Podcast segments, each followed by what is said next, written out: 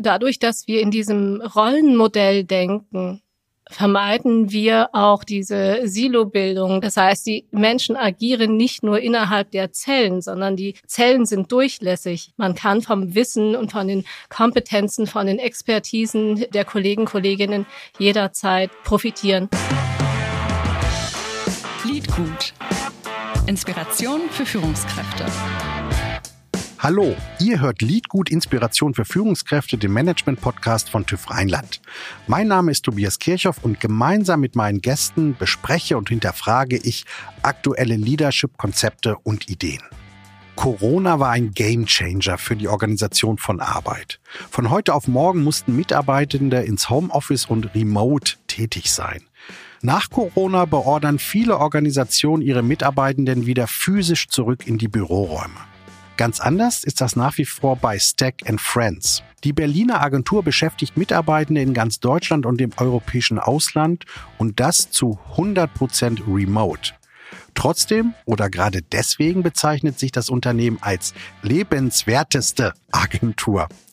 Mein heutiger Gast ist Müge Akin. Müge ist Head of People and Culture und damit verantwortlich für die Entwicklung eines standortübergreifenden Team Spirits, einer gemeinsamen Vertrauensbasis und natürlich der Verhinderung von Wissenssilos. Herzlich willkommen, Müge. Hallo, lieber Tobias, und vielen Dank für deine Einladung. Ich freue mich sehr, heute den Podcast mit dir zusammen zu machen.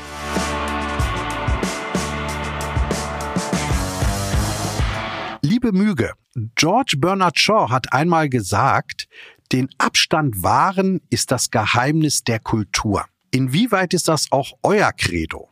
Den Abstand zu wahren zeigt ja Respekt und Vertrauen in das Können und die Erfahrung deines Gegenüber. Was uns motiviert, ist, noch einen Schritt weiter zu gehen, zu sagen, wir gestalten unsere Arbeitswelt gemeinsam. Lass uns vielleicht noch erstmal einen Schritt zurückgehen. Ihr seid ja eine Agentur, die zu 100 Prozent remote, ich sag mal, arbeiten kann. Warum habt ihr euch nach Corona entschlossen, eben nicht zurück ins Büro zu kommen, wie viele andere Firmen, sondern diesen Schritt weiter zu gehen und sogar noch äh, quasi extremer in die Richtung zu gehen, also wirklich 100 Prozent remote tätig zu sein? Wir haben in der Corona-Phase festgestellt, wie viel Möglichkeiten und Freiheiten uns das Remote-Arbeiten bringen kann. Das heißt, wir können unsere Arbeitszeit flexibler gestalten. Wir können unsere Arbeit in unser Leben besser integrieren.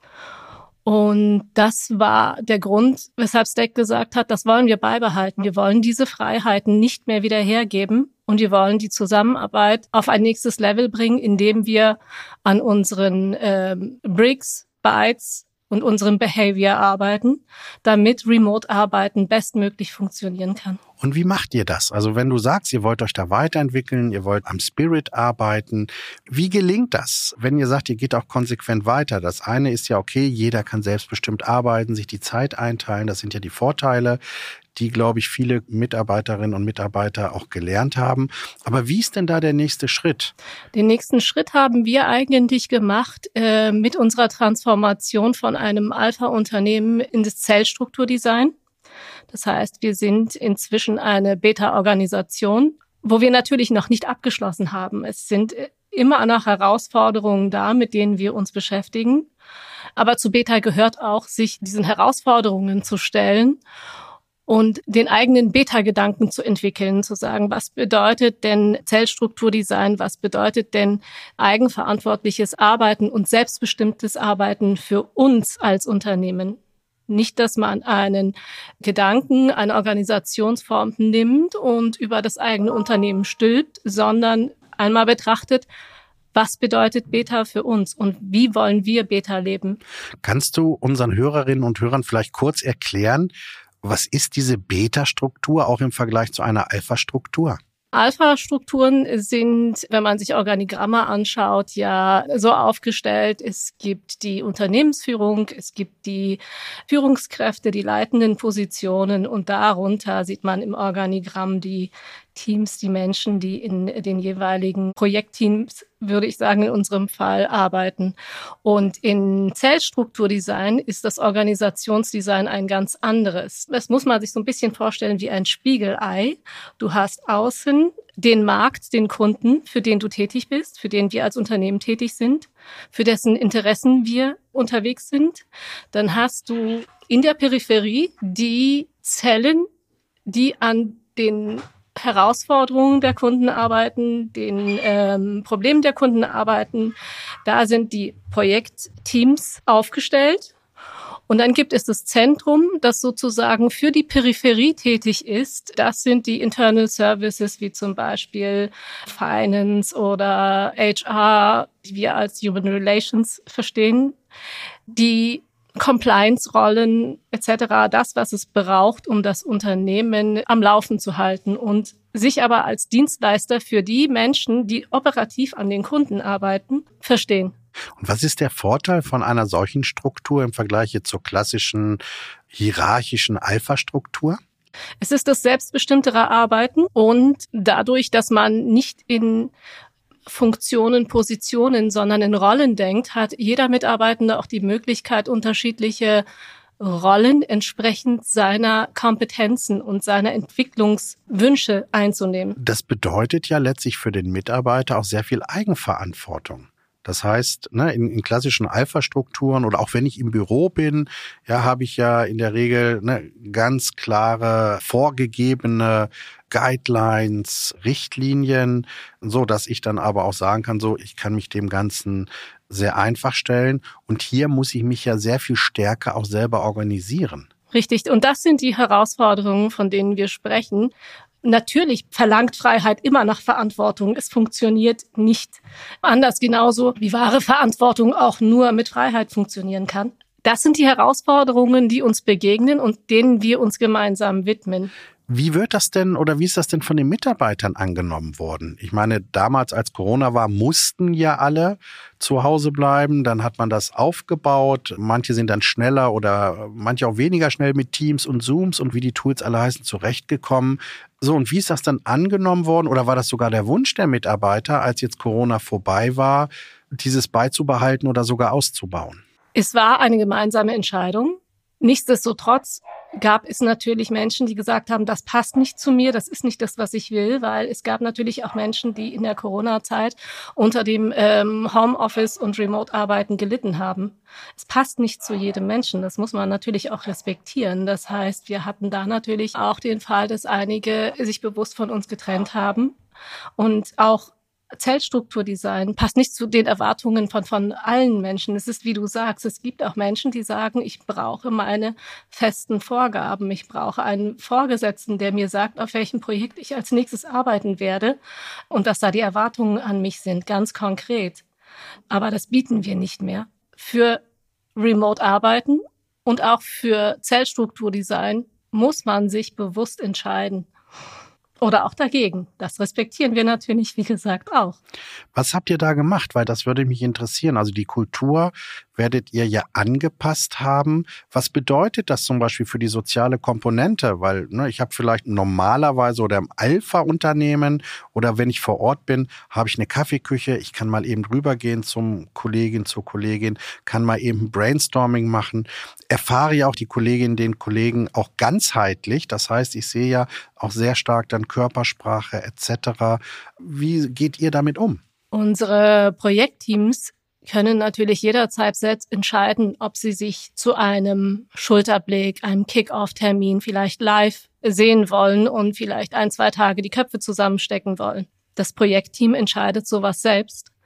Ähm, was wir trotzdem aber auch anbieten, was wir haben und beibehalten wollen, ist, dass wir jede Gelegenheit außerhalb der Kundenprojekte nutzen wollen, uns real zu sehen und etwas real miteinander zu machen. Dazu gehören unsere internen Workshops, die wir regelmäßig machen. Dazu gehören unsere Stack Horizon Events, wo wir gemeinsam durch den Wald wandern, eine Kräuterwanderung machen, eine begleitete oder ein äh, Kochevent machen oder ins Theater gehen gemeinsam oder in eine Ausstellung, die gerade in der Stadt ist.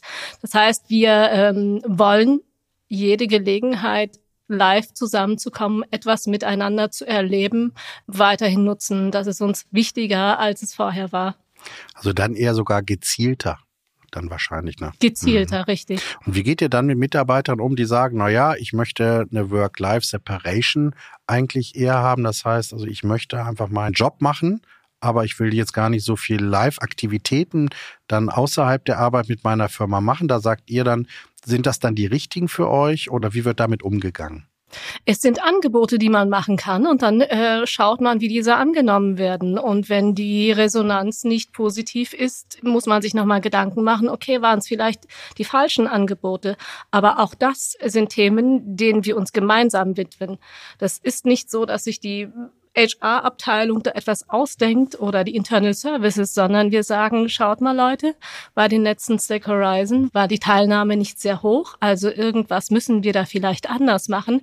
Wer hat Lust, sich diesem Thema zu widmen? Und dann bildet sich eine Arbeitsgruppe, die analysiert herausfindet, warum wurden vielleicht die letzten Treffen nicht so gut angenommen und was geht besser. Wo liegt vielleicht mehr das Interesse der Mitarbeitenden?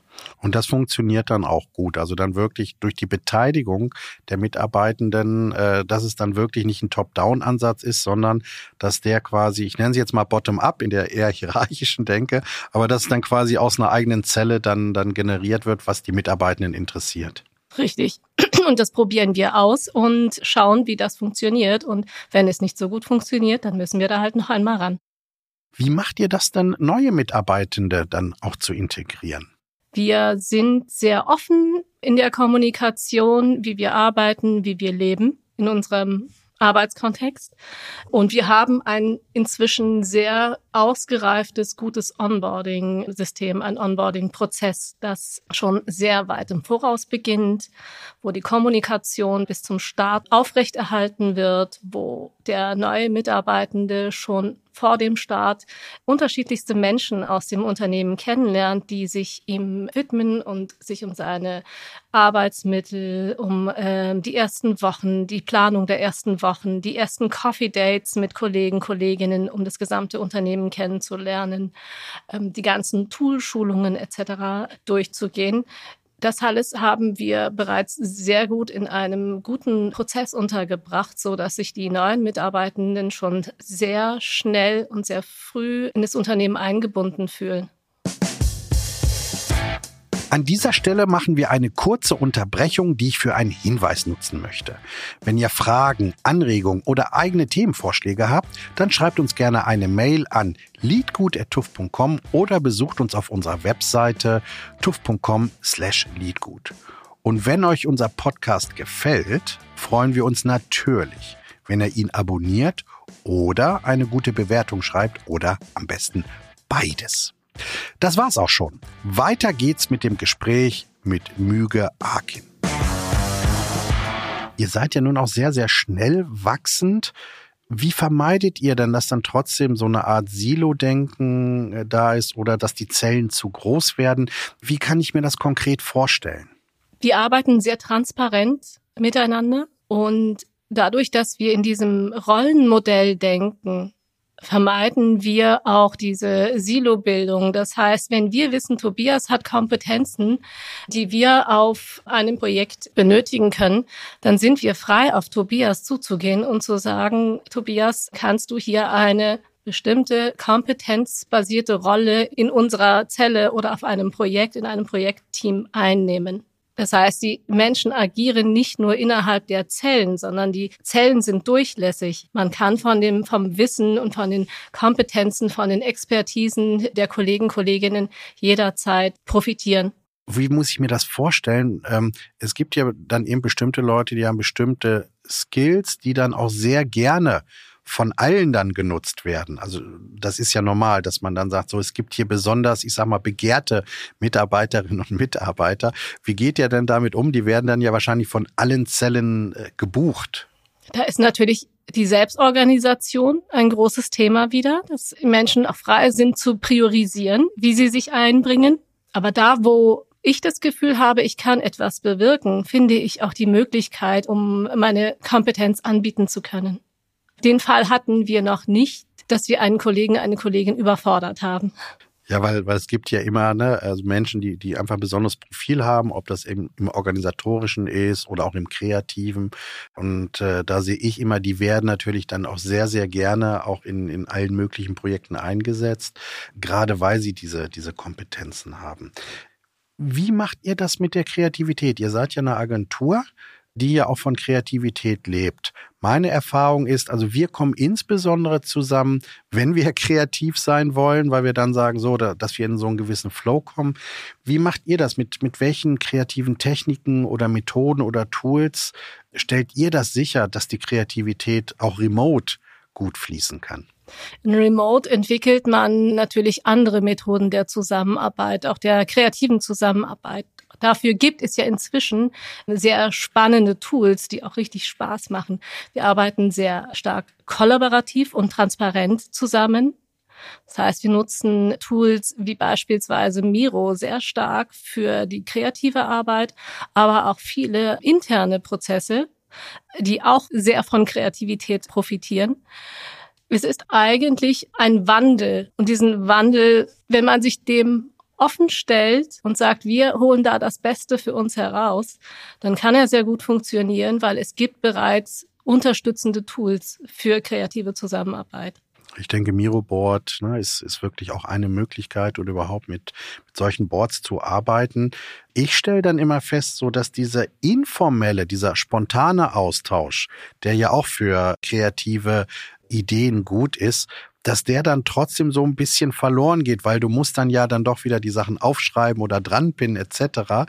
Und dass dann aber so dieses eher informelle dann doch ein bisschen auf der Strecke bleibt. Wie löst ihr das? Es ist ja nicht so, dass wir nicht zusammenkommen, nicht gemeinsam arbeiten. Das machen wir auf allen Projekten, auch unseren internen Projekten, dass wir uns auch, auch wenn es virtuell ist, sehen und miteinander sprechen. Das heißt, wir arbeiten sehr ähm, viel intern über Teams. Wir haben da unsere Chats, unsere Channels zu den verschiedenen Projekten oder Themen, mit denen wir uns auseinandersetzen. Und wir machen Meetings und tauschen uns auch direkt aus zu Themen in der, ich sag mal, öffentlichen Diskussion wird ja im Moment so ein bisschen, werden ja die Generationen, ich sag mal, gegeneinander auch ein bisschen ausgespielt. Da spricht man ja von der Generation Z, die sehr affin ist für Remote-Themen, für digitale Themen oder sei, ja, dafür aber dann nicht so affin für die Arbeit sei. So, und dann sagt man auf der anderen Seite gibt's ältere Generation äh, X oder die, die Boomer-Generation, die zwar sehr fleißig sein, aber gar nicht so den Zugang zu diesen ganzen digitalen Themen haben. Wie nehmt ihr das wahr? Wie ist das bei euch? Bestimmt haben sich einige Mitarbeitende schwerer getan als andere, diese Digitalisierung anzunehmen und sich da zurechtzufinden. Aber da helfen wir uns auch sehr stark gegenseitig. Das heißt, wir haben auch für äh, jedes Tool Ansprechpartner, die sich auch freiwillig zur Verfügung stellen und da begleiten. Was wir nicht sehen, ist, dass die jüngeren Generationen Arbeit nicht ernst nehmen oder vielleicht etwas scheuer sind. Sie wollen nur anders arbeiten und die Art, wie wir bei Stack uns entwickelt haben in den letzten Jahren, macht uns, glaube ich, genau für diese Menschen ähm, spannend, die anders arbeiten wollen, die sich anders einbringen wollen, die nach ihren eigenen Werten und Prinzipien arbeiten wollen. Das ist das, was wir weitestgehend versuchen zu ermöglichen. Du hast vorhin davon gesprochen, dass es ja oft einfacher ist, nach Vorgaben, nach Regeln, nach vorgesetzten Strukturen zu arbeiten. Das alles erstellen wir selbst. Das heißt, wir haben uns dagegen entschieden, irgendwelche Regeln aufzusetzen, sondern haben gesagt, es gibt die Möglichkeit, wertebasierte Prinzipien zu definieren, nach denen wir zusammenarbeiten wollen. Was sind das für Werte? Das sind Werte, die wir selbst im Unternehmen zusammengetragen haben in einem Workshop. Was ist uns wichtig in der Zusammenarbeit? Und mit diesen Werten haben wir in einem weiteren Workshop geschaut, wie können da die Prinzipien einer Zusammenarbeit für uns aussehen? An welchen Prinzipien können wir uns in der täglichen Zusammenarbeit orientieren? Hast du da mal so ein Beispiel für so einen Wert und für so ein Prinzip? Also Wert kann beispielsweise sein Teamzusammenhalt oder Vertrauen. Und da kann ein Prinzip lauten, ich lasse mein Team niemals im Stich. So, jetzt brauchst du allein durch dieses eine Prinzip brauchst du keine Regeln mehr, wie beispielsweise für eine Urlaubsübergabe oder was mache ich, wenn ich krank bin, wem melde ich was, weil dieses Prinzip sagt, du lässt dein Team nicht im Stich und du verhältst dich genau so, wie es dem entspricht. Auch da sehr viel Eigenverantwortung ne? und letztlich auch Engagement, sich um solche Themen dann auch zu kümmern. Das Interesse der Menschen ist da. Es ist diese Art von selbstbestimmtem Arbeiten, die sehr erstrebenswert ist, klar, aber auch sehr viel Initiative, Eigeninitiative und Eigenverantwortung erfordert. Wie geht ihr in so einem System mit Konflikten um? Weil die kommen ja immer auf, egal in welchem System man ist. Wie löst ihr da Konflikte? Indem wir miteinander sprechen. Indem wir darüber sprechen, wodurch entstehen diese Konflikte und wie können wir sie vermeiden. Das heißt, Kommunikation ist natürlich das A und O im Zusammenleben, im Zusammenarbeiten, in äh, Beziehungen. Denn wir stehen ja alle in einer Beziehung zueinander. Gerade auch im Job stehen wir in Beziehungen zueinander. Wie helft ihr den Mitarbeitenden oder auch insbesondere den Führungskräften dabei, genau so dieses Leben zu können? Weil ich kann mir vorstellen, das wird ja, wenn man damit anfängt, gar nicht so einfach sein. Dann ist man auf dem Weg und trotzdem muss man sich ja weiterentwickeln. Wie unterstützt ihr da eure Mitarbeitenden? Führungskräfte, wie sie generell verstanden werden, gibt es ja in der Beta-Organisationsform nicht. Das heißt, wir haben natürlich fachliche Kompetenzträger, die aufgrund ihrer Expertise, Erfahrung, Kompetenzen, Kollegen, Kolleginnen coachen und bei Projekten als Sparingspartner zur Seite stehen. Und sie treiben ihre jeweiligen Kompetenzgebiete voran. Das ist das, was wir unter neuer Führung verstehen. Und habt ihr auch zu eurer Aufstellung, also Remote, Wetterstrukturen, Zelldesign, bekommt ihr da auch Reaktionen von Kundenseite? Oder sagt der Kunde, naja, solange ich einfach die Lieferung kriege, ist mir das egal? Oder sagt auch der Kunde, ach, das ist ja äh, mal ein spannender Ansatz?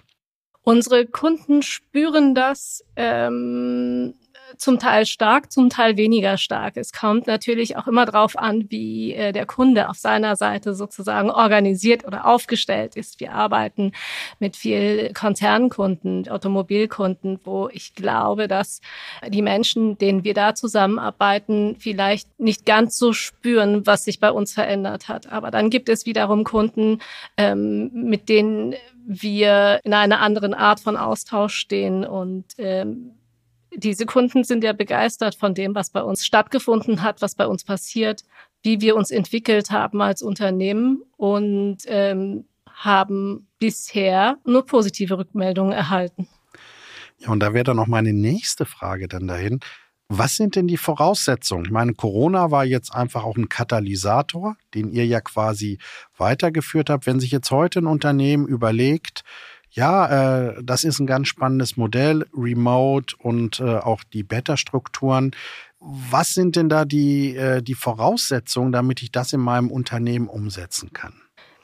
Es ist natürlich erst einmal ein Kraftakt. Und deshalb ist es wichtig, vor Augen zu haben, warum machen wir das? Warum wollen wir das? Was bringt uns das? Welche Vorteile haben wir davon? Freiheit ist zum Beispiel das, was wir sehr gespürt haben in der Corona-Zeit und die wir nicht mehr hergeben wollten. Ich glaube, wenn das Warum klar ist und äh, man da ein Commitment hat, das Wie viel leichter von der Hand geht, weil man sich da gemeinsam und offen Gedanken dazu machen kann. Wir haben am Anfang gesagt, man muss daran arbeiten, wie setzen wir die digitalen Strukturen auf und welche Haltung brauchen wir als Unternehmen gemeinsam mit unseren Mitarbeitenden zu dieser neuen Art von Arbeit oder Arbeitswelt? Das ist das, was wir unter Bricks, Bytes und Behavior verstehen. Wir haben unser schickes, äh, großes Office am Medienhafen aufgegeben und haben uns aber dafür deutschlandweit in die äh, über 40 Design Offices eingemietet in jeder größeren Stadt gibt es mindestens ein Design Office und da kann jeder Stack and Friends Mitarbeitende hingehen und von dort aus arbeiten. Das heißt, man ist nicht einfach nur auf Homeoffice reduziert. Ich kann auch eine Workation machen. Ich war selbst äh, den ganzen September über weg und habe gearbeitet und äh, viele schöne neue Orte gesehen. Das alles ist möglich, braucht aber natürlich auch professionelle Lösungen. Aber wie gesagt, wenn das Warum klar ist, wenn das Warum gewollt ist und mit, von allen getragen wird, dann findet sich schon das Wie. Siehst du, wenn man jetzt so nach vorne schaut, Herausforderungen ab einer gewissen Größe? Ja, wenn man sagt, man ist, äh, weiß ich nicht, 10.000 Mitarbeiter, lässt sich dann so etwas dann noch umsetzen? Oder sagst du, na ja, gerade das Thema Beta-Strukturen lebt eigentlich davon, dass man nicht ganz so groß ist, also dass sich die Zellen noch so lange teilen können, wie es übersichtlich ist? Oder wie siehst du das nach, nach vorne denkend? Oder sagst du, hey, das kann auch ein Modell sein für Konzerne, nicht heute vielleicht, aber in der Zukunft. Ähm, wie siehst du das? Beta ist ja ein ähm, System, das auf Dezentralisierung basiert. Das heißt, die Zellen agieren eigenverantwortlich. Sie haben ihre oder tragen ihre eigene wirtschaftliche Verantwortung, ihre eigene Entwicklungsverantwortung. Und genau das ist, glaube ich, ein System, was nicht nur zukunftsfähig ist, sondern auch sehr gut ausgebaut werden kann oder auch in größten Unternehmen sehr gut funktionieren kann. Durch die Dezentralisierung, durch die Möglichkeit, dass Menschen Verantwortung übernehmen. Ja, was heißt das für die Größe von Unternehmen? Es ist unabhängig von der Größe oder heißt das, naja, es werden nicht immer alle Menschen Verantwortung oder Eigenverantwortung übernehmen können, so dass man dann doch sagt, es ist dann irgendwann eine gewisse Grenze da? Gerade durch das dezentrale Arbeitsmodell ist das Modell für große Unternehmen auch sehr interessant. Weil dadurch, dass es nicht zentral gelenkt und gesteuert werden muss, weil sich die Zellen eigenverantwortlich verhalten. Sie sind auch für ihre wirtschaftliche Entwicklung verantwortlich. Sie sind für ihre personelle Entwicklung verantwortlich und müssen nicht von außen gesteuert werden. Ist das eigentlich ein sehr gutes System oder eine sehr gute Organisationform für größere Unternehmen? Ja, wie gesagt, ich glaube, wenn alle mitspielen. Und ich habe mir äh, nochmal angeschaut in Richtung der Beta-Strukturen. Es gibt ja so einen Beta-Kodex mit so verschiedenen, äh, ich sag mal, Artikeln. Und da gibt's einen Artikel, der nennt sich Ressourcendisziplin. Und da sagt halt eben der, der Beta-Kodex Zweckdienlichkeit statt Statusgedöns gerade in äh, größeren Unternehmen hat man, glaube ich, dieses Thema Status vor Sachdienlichkeit. Ich glaube, das wäre eine sehr, sehr große Herausforderung, insbesondere in großen Unternehmen, jenseits der Dezentralisierung aus dieser Statusorientiertheit, so nenne ich das mal, rauszukommen. War das für euch auch ein Thema? Das ist natürlich ein Thema und das ist ein Thema, mit dem man sich sehr intensiv beschäftigen muss, weil es ja einmal für die Menschen, die einen Status, eine Position, eine Verantwortung innehaben, eine Veränderung mit sich bringt, aber auch für die Menschen, die bisher verwaltet und organisiert wurden, eine Veränderung darstellt. Und so wie deine Sicht, deine Einstellung auf die Dinge sind, funktioniert das Ganze oder es funktioniert auch nicht. Das heißt, die Offenheit ähm, zu sagen, lasst uns damit beschäftigen, wie kann es denn in der Zukunft noch besser gehen? Wie können wir denn unser Beta daraus machen? Äh, diese Offenheit sollte da sein, weil ohne diese geht es nicht. Und wie du sagst, es wird natürlich immer Menschen geben, sagen, das ist nichts für mich, da passe ich nicht rein, da sehe ich mich nicht, damit kann ich mich nicht identifizieren und dann wird es auch nicht funktionieren. Aber mit, mit einer gewissen Offenheit und Neugier auch, wie ähm, viel Neues und Erstrebenswertes eine neue Organisationsform wie diese mit sich bringen kann, daraus lässt sich eine ganze Menge machen. Und wir haben ja gesagt, in Beta gibt es nicht diese starren Funktionen oder Positionen, sondern wir handeln, so wie wir auch eine Entwicklung vorantreiben können. Das heißt, ganz unabhängig davon, wie viele Jahre Erfahrung ich habe, sagen wir im Projektmanagement, wenn ich mich dafür entscheide, eine leitende Rolle in einem Projekt zu übernehmen, dann bin ich mir sicher, es gibt die Kompetenzträger um mich herum, die mich sparen werden, die mich coachen werden, die mich begleiten werden. Und dieses Vertrauen, wenn das da ist, dieses gegenseitige Vertrauen und auch das Streben nach Erfolg, ne, gemeinsam Erfolge erzielen zu wollen, dann kann man das gut so leben. Liebe Müge, wir sind jetzt schon am Ende unseres Gespräches angekommen. Und da würde ich dich bitten, für unsere Hörerinnen und Hörer haben wir immer zum Schluss den einen Tipp, den unser Experte, unsere Expertin unseren Hörerinnen und Hörern mitgibt. Was ist der eine Tipp, den du hast, wenn jemand sagt, Mensch, das ist ein interessantes Modell, ich arbeite im Moment eher in Alpha-Strukturen, ich arbeite im Büro, was kann ich als Führungskraft vielleicht in meinem Wirkungskreis bereits morgen direkt mal umsetzen, um auszuprobieren, wie weit kann ich in so eine Richtung gehen, in der ihr gegangen seid? Was mich sehr motiviert und ich glaube, viele Menschen, mit denen ich bei Stack zusammenarbeite, ist tatsächlich das gemeinsame Gestalten. Einladen zur gemeinsamen Gestaltung der Arbeitswelt, wie wir zusammenarbeiten wollen. Ich glaube, das ist ein guter Tipp. Lade die Menschen, mit denen du zusammenarbeitest, ein, die Arbeitswelt zusammen zu gestalten. Vielen Dank für diesen Tipp und vielen Dank, liebe Müge, für dieses sehr anregende Gespräch, was wirklich auch ein Kopföffner mal wieder gewesen ist. Und an euch da draußen ebenfalls ein herzliches Dankeschön fürs Zuhören. Mein Name ist Tobias Kirchhoff und ich hoffe, ihr kehrt inspiriert in euren Arbeitsalltag zurück. Bleibt neugierig. Lied gut. Inspiration für Führungskräfte.